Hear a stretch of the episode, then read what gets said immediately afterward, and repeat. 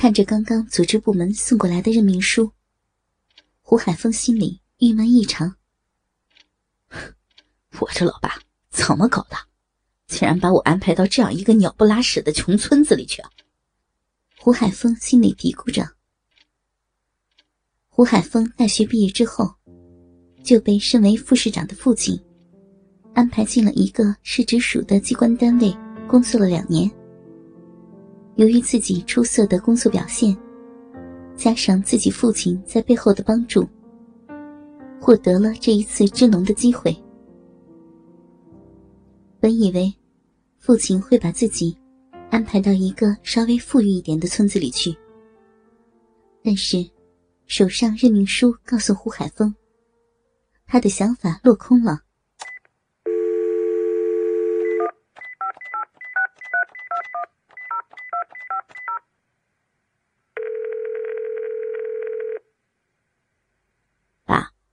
组织部的任命书我收到了，你怎么把我安排到刘家台村啊？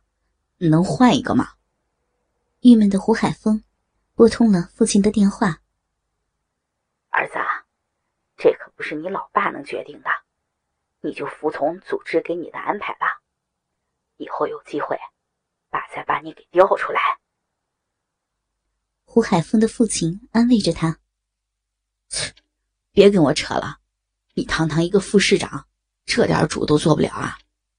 爸，你可太让我失望了。胡海峰生气的说道：“嘿，副市长算个屁呀！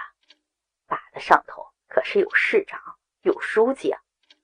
现在正是爸升官的关键时刻，你在这个节骨眼上就别给爸添乱了，服从组织的安排。”去了刘家台村，好好的干出一番事业。一有机会，爸就把你调到市里来啊！胡海峰的父亲依旧柔声的安慰着他：“哎，我明白你的意思了。行了，不跟你说了，我得收拾行李了，明天去报道了。”胡海峰准备挂断电话。哎，对了，儿子。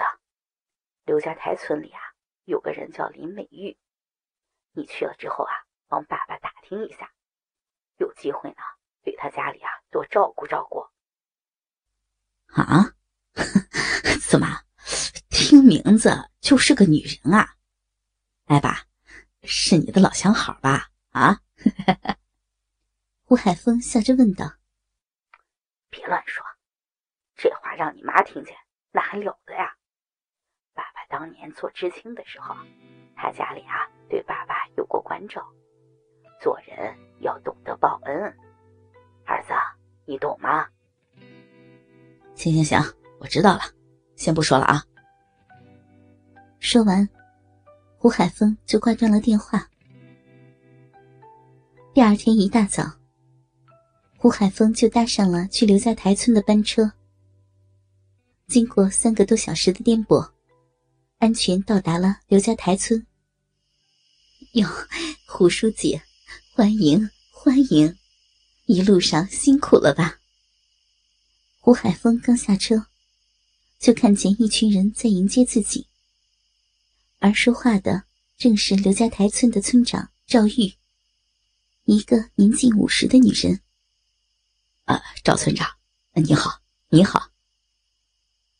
胡海峰连忙同赵玉握手，并仔细的听着赵玉给自己介绍身边的同事们。中午，赵玉村长在村里最好的饭店里设宴为胡海峰接风。宴席上，胡海峰不断的同其他的同事举杯。一顿饭下来，也有点微醉了。胡书记啊！这是村里为你安排的住处，你看看还有没有需要改进的呀？吃完饭，赵玉就带着胡海峰来到了一家招待所。啊，挺好，挺好。我一个单身汉，哪里不能住啊？这里很不错了。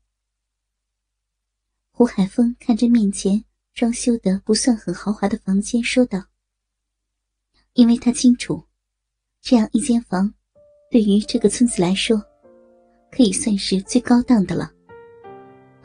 那行，胡书记，你初来乍到，以后工作和生活中有什么需要了解和帮助的，尽管找我。我的房间就在你的隔壁呢。赵玉笑着对胡海峰说道：“赵玉这个女人，在刘家台村，那可是一方霸主。赵玉是土生土长的刘家台村人，从一个小小的农民开始，靠着自己的手段，坐上了村长的位子。前任的村支书。”正是被赵玉用各种手段排挤走的。本来以为自己顺序出任村支书的宝座是板上钉钉的事，但是当他听说县里准备空降一位书记的时候，他是很不开心的。后来，当赵玉了解到新来的村支书是胡海峰这个年轻的小伙子时，尤其是赵玉知道了。胡海峰正是本市副市长的儿子的时候，他的心中的不快也没有了，心里也暗暗做了决定，一定要好好的讨好这个来镀金的小伙子。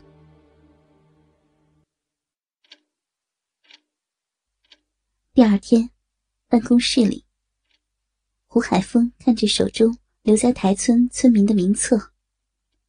也没有忘记父亲吩咐自己的事情，毫无痕迹的勾选了林美玉家和另外几家之后，就带着同事们开始了他新官上任的第一天的工作，就是走访村民。一上午，胡海峰的心是沉重的。刘家台村的贫穷，超乎了他的想象。村子里大概两千五百村民，脱贫的家庭几乎没有，近八成的家庭都是男人外出打工，家里只留下妻子和老人。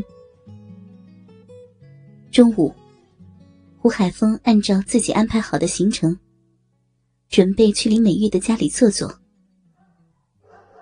林美玉啊，胡书记马上就要来你家里，还不快收拾收拾？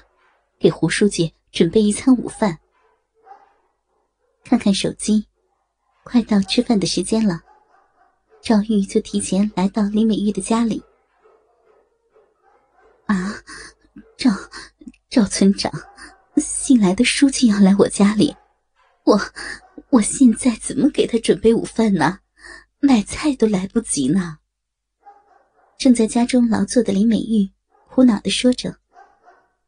并不是没有时间去准备午饭，是因为林美玉心里清楚，如果要让新来的书记吃得满意，起码得花掉他家里一个月的生活费。哪来的这么多的废话？给你半个小时去准备，要不，以后我整死你家里！赵玉恶狠狠的说道。赵玉这个土生土长的刘家台村人。对林美玉家还是十分了解的。林美玉家里的男人常年在外打工，她唯一的女儿也在市里上大学。家里只有林美玉和年迈的公公婆婆。这样的家庭，在赵玉的心里，就属于那种想怎么捏就怎么捏，而且不会有任何反抗的那种家庭。倾听网最新地址，请查找 QQ 号二零七七零九零零零七，QQ 名称就是倾听网的最新地址了。